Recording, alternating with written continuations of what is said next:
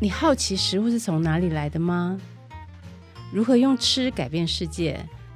来听上下游新闻就对了。从泥土到海洋，都是我们的调查现场。欢迎收听食农搜查线。大家好，我是上下游的记者蔡佳珊。今天坐在我旁边的呢，是我同事林吉洋。大家好。上下游呢是一个农业环境的媒体哈，我们从前年开始呢就一直在关心能源这个议题，能源转型哈是我们现在非做不可的事情哦。可是，在这个过程当中啊，我们发现到从污染的能源要转到再生能源的时候，也就是说从煤炭哈这个比较高污染的东西呢，转到从太阳光电还有风力发电。这些绿能哈来发电的时候呢，却对农渔村造成了很大的影响。好，这个是上下游之所以这么关心能源转型的一个初衷哈。因为一旦如果我们转错了方向，有可能会对整个国土造成不可回复的影响。比如说违章工厂啊，比如说假农舍，有没有？那些农地上面布满了这些。呃，违章的建筑以后，它现在就回不去了哈。那我们这次的声音专题呢，总共有两集。在上一集的节目里面，我们已经对台湾整个发电的状况，还有为什么我们要做能源转型，好，那那些光电板它对农村造成了什么冲击，这个部分在上一集已经做了一个简单清楚的介绍。那在这一集里面呢，我们就是要讲的是风电的议题，就是风力发电，哈，还有要谈的就是公民可不可以自己来发电？因为我们家家户户都有屋顶嘛，对不对？所以如果我们多多在屋顶装光电板，然后自己的电自己发，啊，让用电的人自己来发电的话，是不是就可以避免这么多的争议呢？在这个能源转型的关键时刻哦，非常需要大家一起来关心这个议题。好，那吉阳这一年来啊，做了很多关于风机的这个争议的报道哈。风机其实很漂亮，对不对？就是在我们西海岸海边，我们常常会看到矗立着很多只的风机。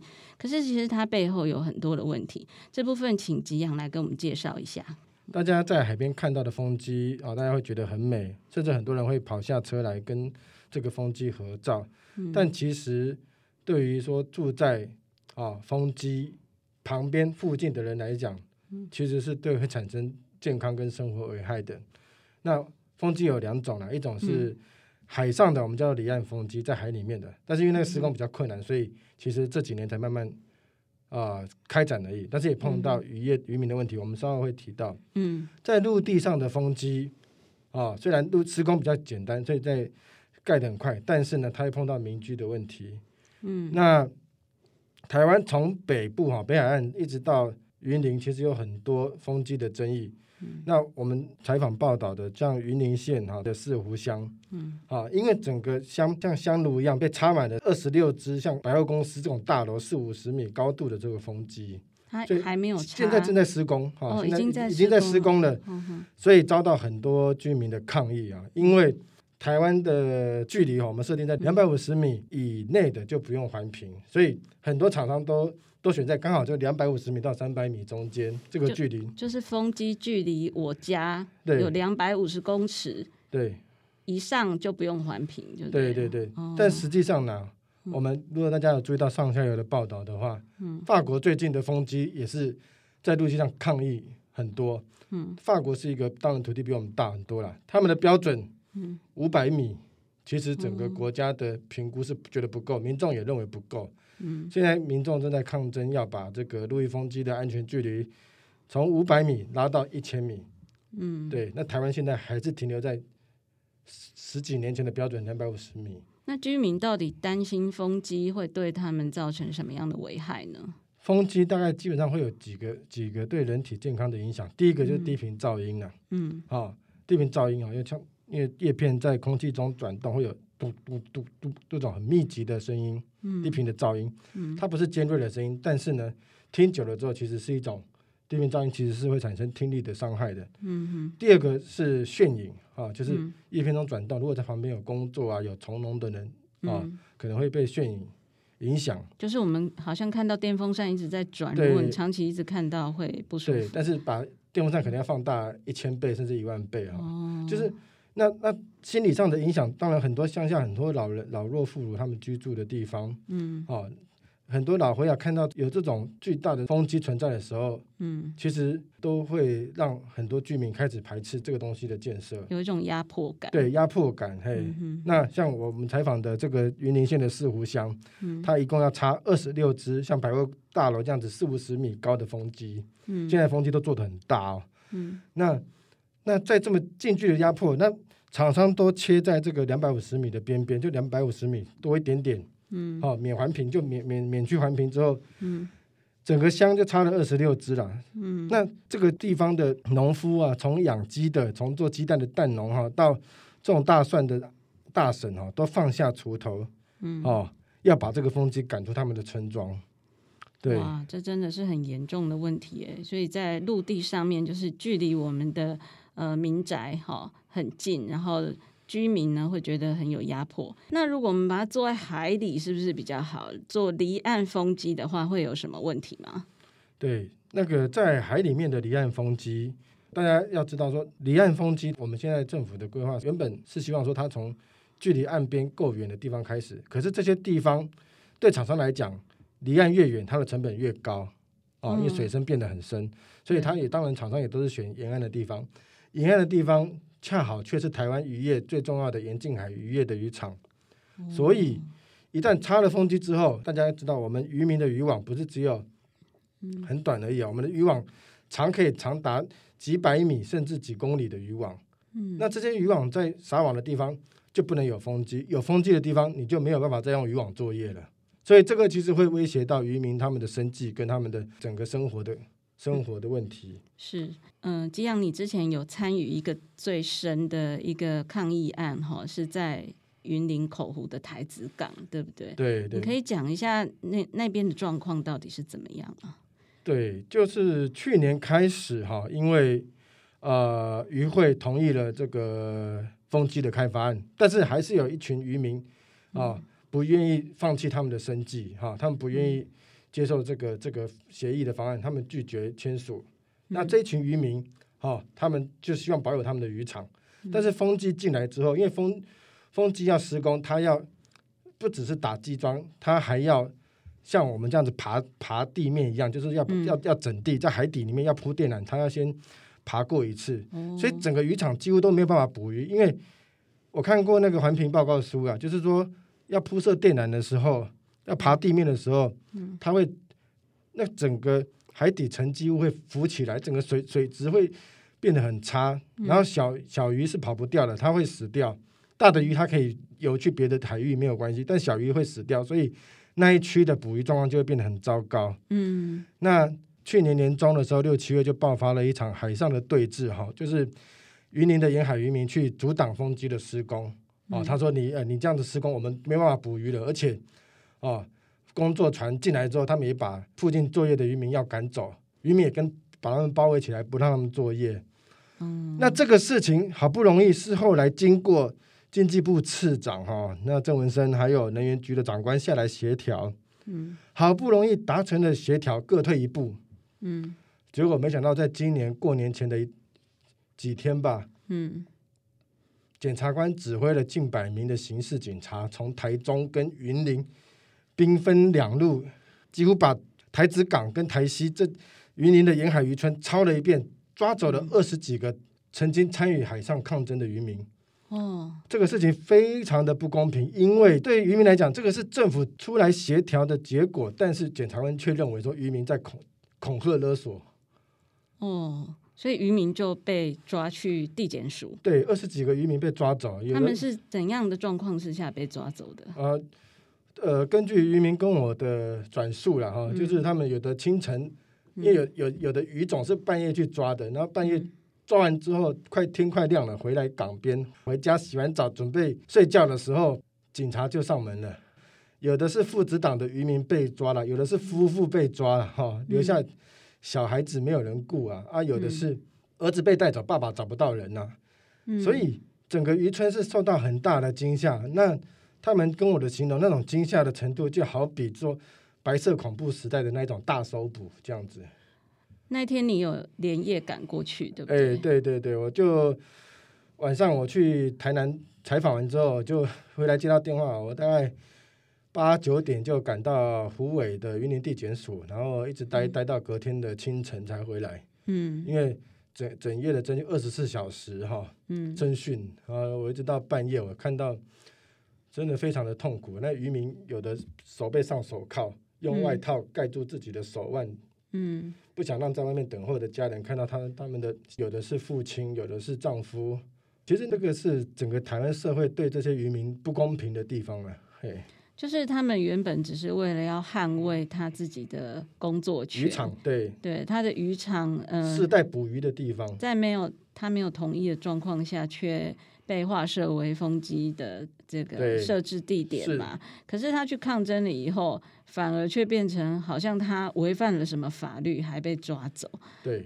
这个就是我们俗称的“去假瓜表功”啊，哈，就是说原本在这里作业的渔民，反而他们形容啊，就是说这个海好像一下子不知道为什么天风云变色，嗯，就变成不是他，变成很陌生的海域了。原本他们世世代代，他应该的，他们在海上跟他讲照开，就好像走厨房一样，嗯、对那个海非常熟悉。洋流怎么跑？哪里的哪里比较浅？哪里比较深？他们都非常熟悉。嗯，一下子对他们来讲，变成一个非常陌生的地方。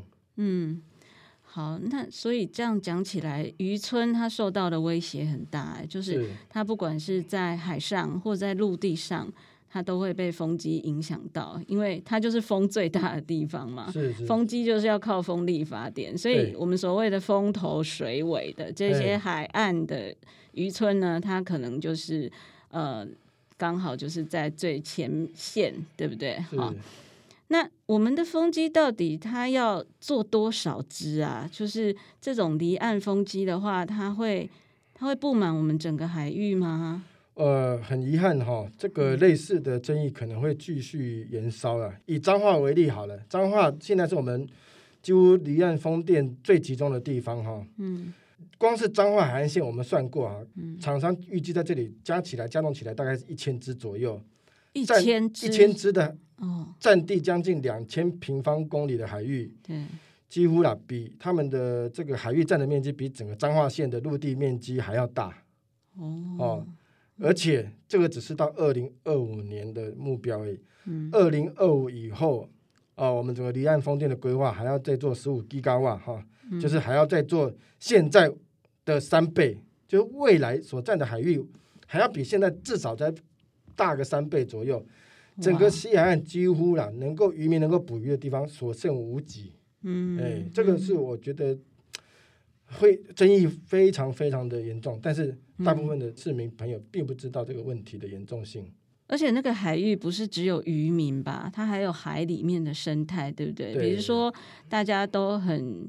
嗯、呃，很重视的白海豚是我们的保育类的物种嘛？是。那白海豚怎么办呢？呃，很遗憾哦，在我我采访到有关于主管我们台湾整个国土计划的营建署哈的里面的长官组长就告诉我说，嗯、也许啦，也许白海豚不应该占用这么多空间。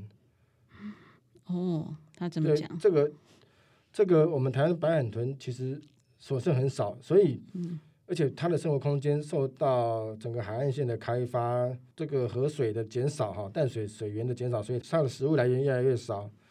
然后它开发的范围越来越多，人类的活动区域越来越多，噪音、人船的噪音，其实都对白海豚来讲是很大的危害。嗯，所以我们现在在我们沿岸的白海豚回游区，我们设置了说这是禁禁止开发的区域，但是事实上，我们的国土计划里面的保育功能可能要为了这个。离岸的风电的开发，嗯，啊，认为说，哦，那白海豚其实不应该占用这么多的空间。其实，嗯，白海豚应该要为风电让位这样子。那船呢？就是那边应该有很多船在通行，对不对？是是是。这个船它遇到风机，应该也要转弯吧？这个前一阵子苗栗外海，嗯，跟台中这外海啊，这个也是航道争议，吵成一大团哈。嗯。因为之前彰化、台中那边几年前发生过一次风机规划案，竟然没有避开航道，所以特别又把把好几个风机风场划掉。结果没想到几年之后，问题又重来一遍。在苗栗外海是我们东亚重要的航道，往日韩的很多的船只都要走那一条，因为那个载油哈载满石油的船很重，它没有它而且它是平底的，它没有办法走深海，它只能走沿岸慢慢走慢慢走。有时候东北季风强大的时候，我们九降风大的时候，它还会船我们的游轮还会倒退路。嗯、哦，但是在这种情况之下，我们竟然把整个台湾海峡靠台湾这边都画满了这个风场，嗯，所以这个可能会变成一个国际问题，那导致说我们航港局哈、哦，交通部的航港局紧急站出来喊停，就是说哦，你们这个现在政府因为政府没有做海域规划，所以风场就任由这些外国商人到处画风场，画完之后才发现这边可能是重要的东亚的航线，所以要航道避开，所以争议非常多。可是我们都是哦，碰到问题才来解决，碰到问题再来处理。嗯、其实因为没有做规划，嗯、整个海域争争议非常多。好的，所以这些其实综合起来讲哦，包括光电，包括风电，它背后这些争议都有共同的症结点，对不对？就是说没有规划，选址太粗糙了。好，还有就是我们为了要废核，为了非核家园的这个理想。嗯然后要要冲绿能嘛，对不对？是，可是因为太急了哈，嗯、所以我们偏好的是大规模的开发，是是是，对不对？然后商业的模式，嗯、这样子感觉这样做才会快，对不对？所以商业电厂可能就会跑在前面，对，就变成政府不做规划，没有没有政府的参与，那商人他当然是找平最成本最低的地方，最便宜的地方。那就是农渔村，所以才会这些争议大部分都爆发在农渔村嘛。对，哈。那再来就是，其实吉阳之前写的报道里面有提到很重要的观念，就是绿能呢，其实它有一个呃基础的这个理念，就是公民参与。对，就是说民众其实应该要一起来发电，哈，一起来参与这个绿能的发展。这个在能源转型的。呃，前段班就是这些欧洲国家来说，他们是非常重视的，对不对？对，因为风能或者是光电的开发有它的外部性，有它的噪音，有它的视觉景观空间的影响，所以嗯，必须要有公民的参与跟社区的共享。嗯哼哼哼，好，所以现在目前的政策。呃，就会造成这个现在我们到处有争议，然后牺牲少数弱势的这个乡村嘛，哈。那真正的用电大户是谁呢？其实是工厂，对不对？是。可是我们政府对于用电大户，呃，要自主发绿电的这个规范，目前又非常的宽松，好像只有少数哈，就是发电特别多的。那一些呃工厂才需要自己在屋顶盖光电，或者自己去想办法发绿电哈，而不是说大部分的工厂都要来参与这个绿电的呃这个开发嘛，对不对？所以这有点像是柿子挑软的吃啊。对对，让让整个能源的成本让少数人弱势的地方去承担。是，那。我我很想了解哦，就是说国外的能源转型走的比我们前面嘛？对，他们有没有遇过类似的困难啊？好，我来讲一个离岸风电开发惨败的故事。嗯哼，在美国哈东岸，在波士顿旁边有一个鳕鱼角哈，一个这个地方风场也是非常棒。那有一个绿能公司，大概在两千年左右开始在这里要开发一个。大规模开发离岸风电，嗯，结果呢，政府没有介入做规划，所以利用法律的这个漏洞，哈，绿能公司在这里规划了一大片风场，结果几乎所有能够抗争的人都跑出来抗争的。什么小飞机的协会，连小飞机的人都出来跑出来抗争，渔船当然出来抗争，嗯、甚至连在岸上的居民也出来抗抗争，因为他们说哦，我买这里的土地就是为了这里的海岸线美丽的风光，我这个画家，结果、嗯哦、我要来这边作画，你你把我海上插满了风机，以后我要画什么哦？嗯、所以他也跑出来抗议，他房地产可能会下跌。对对对对，所以、嗯、这个开发计划因为政府没有介入做前期的规划，所以导致、嗯。整个空间的其他使用者跳出来，这个隐藏的成本被被被浮上台面之后呢，嗯，这个开发商跟整整打了十六年官司，一度电没有发到啊，就惨赔了一一亿美金，光光是在搞这个跟这些地方各种的空间使用者、渔民也好，小飞机也好，度假风帆船的玩家也好，嗯，搞了十六年，什么都没做啊，居然还被拍成一部电影。哦，我觉得这个也是蛮惨的，就是赔惨赔一亿美金就算了，还被人家拍成电影传送，那个失败故事被当成电影到处播放，这个风电商也是很可怜的、啊。但是就是凸显了说，政府要介入做前期的海洋空间规划的重要性，因为。嗯，即使是绿能啊，你没有做这个规划哈，你忽略了空这个空间，其他的人也也也也会遭到这个抗议。对，所以这就是说，绿能有很多隐藏的成本，对不对？我们在讲到火力发电的时候，我们会说，嗯、呃，它会造成空污嘛？对，它的成本就是空污。对，以我们这个所有人的健康作为代价。没错。那核能的话，我们也很害怕它可能会爆炸。核废料没地方，对对对，对不对？核废料没地方。核废料放在呃蓝雨，然后造成蓝雨人的困扰，这些都是所谓。外部性的成本，隐藏的成本。那我们以为绿能是很棒的，就是绿能应该没有这个隐藏成本的问题，但是其实不然，对不对？对。以刚刚吉阳讲这个风电来说，它有什么隐藏成本？呃，噪音啊，眩影啊，景景观的损失啊，嗯，房价只会房价下跌也算啊，或者是交通安全啊，是因为很多人在国外交通工具可能是船，可能是飞机啊，嗯，这个都是一种。外部外部性，嘿，所以这些成本其实还是很巨大。对，可是欧美国家他们还是继续在做能源转型嘛？对，他们后来是找到什么样解决的方法？呃，没有错，像德国的能源转型，他们就规定哈，就是因为绿能有它所谓的外部性啊，刚才讲到这些影响，所以他们非常重视社区的参与跟利益的共享，嗯，像。我我采访到啊，有的学者留欧的留德的学者就注意到，像他们有的再生能源开发，他的收入获益的三成，必须规范要回馈到当地的社区，而不是说撒钱哦，就是说这个东西要回馈的部分要变成当地的公共建设，当地人需要的，甚至是直接由跟当地人合组成合作社一起来开发，为什么呢？因为他们注意到这个外部性必须由在地的社区来承担的时候，那这个获益也必须由由这个在地人来共同来分享，这样才符合公平正义。所以，像德国啊，它再生能源的开发有百分之四十七 percent 都是靠这种在地的能源合作社来来开发。为什么？就是因为他们觉得哦，这个如果没有跟在地的社区合作的话，其实是很难取得在地人的谅解跟同意的。所以德国的居民他们是可以自己来参与发电计划的。是。那我们现在台湾的话，我们一般人现在能够做什么呢？如果说我们不要让少数的农渔村的人牺牲，然后其实每个人都可以参与发电吧，对不对？国外强调的是公众的参与啊，利益的共享啊，卖电的钱大家可以一起来做公益，或者是回馈到每每一个居民身上嘛。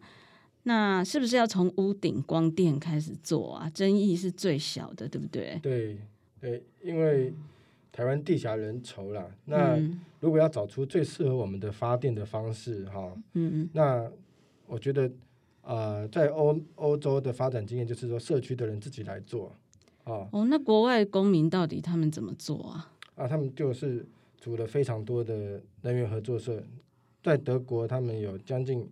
最最多的时候有一千五百家的能源合作社，都在风力、绿能这些社区周边的资源就可以来开发，而且规模也不小啊，有的甚至可以跟商业电厂来竞争这样子。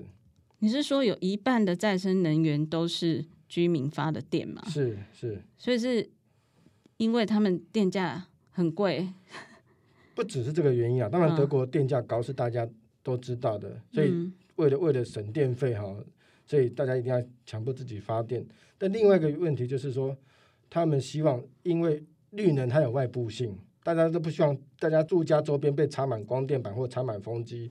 可是如果是由我们社区里面共同来来承担的话，啊，那我们要开，我们可以经过一个民主参与的过程，决定要怎么样开发，对社区的来讲冲击是最小的。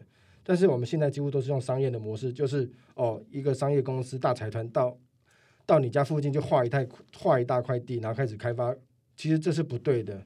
那而且这会也会导导致说整个市场的寡占啊。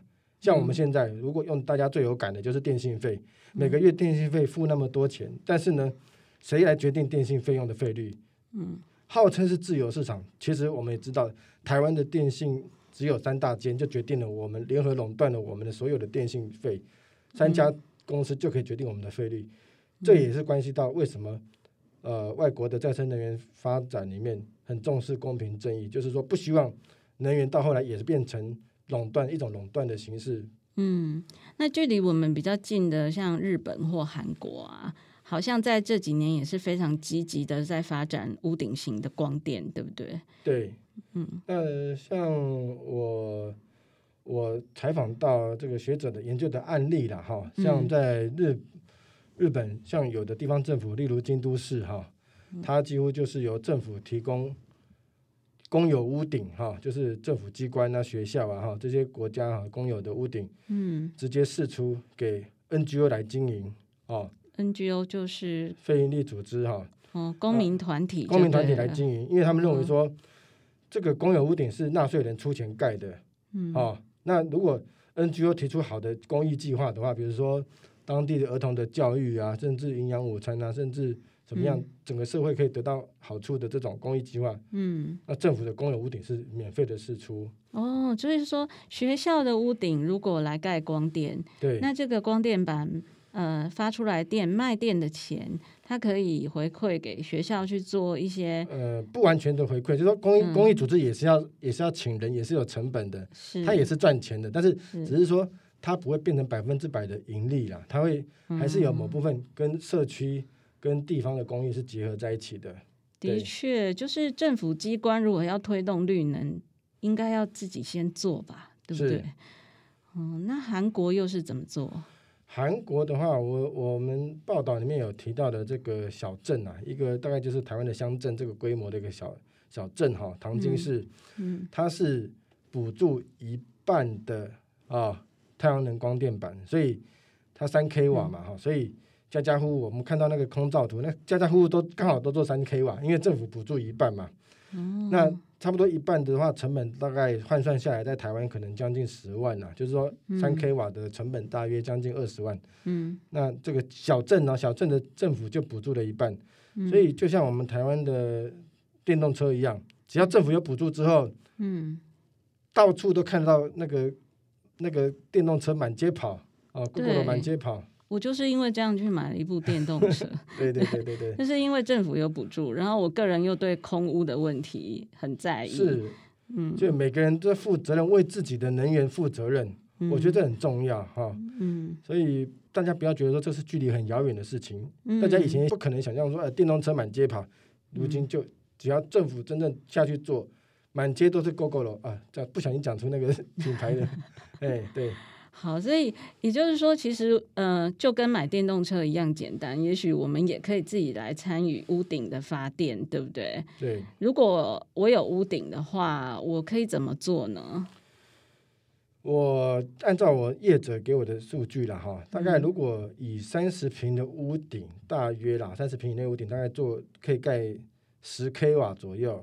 嗯。啊，那十 k 瓦的的。获利啦，十 k 瓦的获利大约一年下来是五六万呐，但是它成本，嗯、它的成本将近可能是六七十万，嗯，啊，嗯、所以，但是这个这个二十年的等购契约下来的话，应该还是比定存好一些些的。等购契约是什么意思？啊，等购契约就是说，如果你愿意参与发电事业的话，政府用保证价格跟你契作二十年，啊，你二十年中间的发电的量，就用等购契约的合约价卖给。卖给那个台电公司这样子，哦，所以就是保证有人跟我买这个电，是是是，不用担心说我发完电以后没有人要。可是如果我没有那个七十万怎么办？我不想投资那个前期的，那你就把屋顶出租出去啊，给给，因为现在很多公司他会希望找到那个有有建造使照使用执照的屋顶来盖光电板，嘿。哦，那他会付给我租金，租金付一点点租金给你这样子。是，哎，好，那那如果没有屋顶的人呢？呃，没有屋顶的人呢？嗯，现在有一种超级简单的方式，就是嗯，你可以参加很多现在的网络平台哈，嗯。啊，例如说阳光伏特加或者是其他的这一种，号称是全民电厂哈，嗯，就说你你你可以加入用一块电板哈，差不多一万五到两万的价格哈，嗯。啊。大概三三块电板就等于我们刚刚讲的一 k 瓦哈，一 k 瓦一年的发电量大概是一千度到一千两百度啦。这台湾的这个纬度大概是这个范围。嗯，那你买一块电板或加入这种网络募资型的平台哈，嗯，也算是履行了一个公民的这个发电责任啊。你可以很骄傲的对旁边的人讲说，你看你用的还在用烧煤的电。我已经开始用，我已经开始负起自己的责任，开始发绿电了。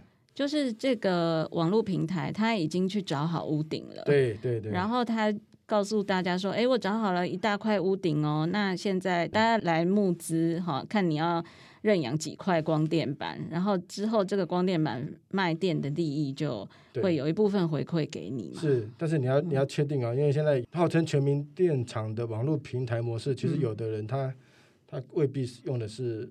屋顶，如果万一它放在、嗯、呃农地或者山坡地这种不该开发的地方，那也、嗯、那我觉得我们也不应该鼓励。是，所以就是嗯、呃，要认领之前一定要看清楚，这样看你投资的到底是不是真正的绿电，还是砍树的重电的电厂。如果是，就赶快跳过它。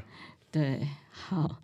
所以这样讲起来，就是全民是可以参与的，是好。可是现在的法规似乎有一些问题。就是好像小规模的啊，或者是个人去申请的时候，那个程序啊，跟大规模的一样麻烦。对，这个确实是一个蛮蛮大的问题。就是说，嗯，现在大部分人都有这个使用绿电的意识。如果在门槛不是很困难的前提之下，其实大家是跃跃欲试想要发电的。嗯，但是呢，我们现在有我们现在的法规。行政程序并不友善。嗯，我们有一些自用屋顶的二三十平的小屋顶拿去发电，它所要的、所需要的文件跟程序跟时间审查时间，去跟大规模的电厂是一模一样的时间，非常不方便的情况之下，很多人就打了退堂鼓。嗯嗯，对，其实政府应该要简化这些流程，而且放宽我们屋顶盖电板的这个规范，让。要降低全民参与的门槛啊，否则的话，嗯，因为商业电厂它不商业公司啊，它其实对屋顶的光电它兴趣缺缺。为什么？嗯，因为如果他要来取得你家屋顶的话，他不想要浪费那么多时间，只只只取得那么小规模的屋顶，对他来讲也不符合商业模式了。所以这个全民参与是很有，大家是很有意愿，但是呢，现在门槛一直降不下来。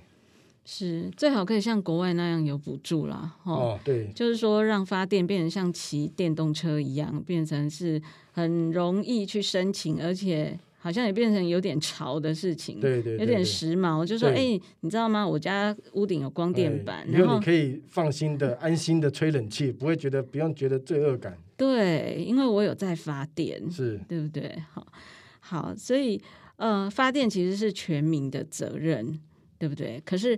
它也不只是责任，它有利益的存在嘛，就是你可以卖电啊，电的这个费用会回归到呃个人身上。没错，嗯，对。如果我们不想要核能，嗯，但是我们也必须考量到大规模开发绿能哈，可能会带来的环境跟社会成本。嗯，那么是不是这个成本应该要大家一起帮忙来分担？嗯，哦，那这个所以能源转型的。概念里面有一个很重要的，就是公民的责任要介要参与，就是说大家不能够只想要用便宜的电，嗯，而不去管这个电的成本或者这个电从哪里来，是烧煤还是去砍砍树种电，这个是不对的事情。嗯，那全民参与的过程里面，大家一起来共同承担责任，也来共享这个能源的利益，也也依照像欧洲这样的能源转型经验，其实它也可以有效避免这些。大型财团的垄断，这个才是能源民主。嗯，这个就是我们所谓的绿能的核心的宗旨，对，对不对？是。是好的，那我相信听完这两集之后啊，大家对于能源转型应该呃有了一些初步的认识，然后也知道说在转型的过程之中呢，其实呃发生了很多的问题。那这些问题呢，可能对于呃乡村地区是有比较大的冲击的。那可是我们居住的人口比较多的都市地区，或者是用电量比较大的工厂，也都应该要把这个发电的责任啊、呃、一起来分担，对不对？好，那其实全民发电并不是梦。很多国家都已经在做了，那人家到底是怎么做的？我们应该要去效法他。人家曾经发生过的这个惨痛的教训，我们也要把它当做前车之鉴来尽量避免。所以，我们很希望能源转型真的可以转对方向。谢谢大家今天的聆听，上下游还有非常多很好的报道，每天每天都很努力的在做出。这个很认真、很优质的报道，希望大家可以多多收看，然后帮我们按赞、分享。好的，好，谢谢大家 的收听哦，我们下期见，拜拜，拜拜。以上内容是由上下游新闻团队制作，我们是一个线上媒体，特别针对农业、食物跟环境制作每日新闻与深度的调查报道，欢迎大家上网搜寻上下游新闻市集。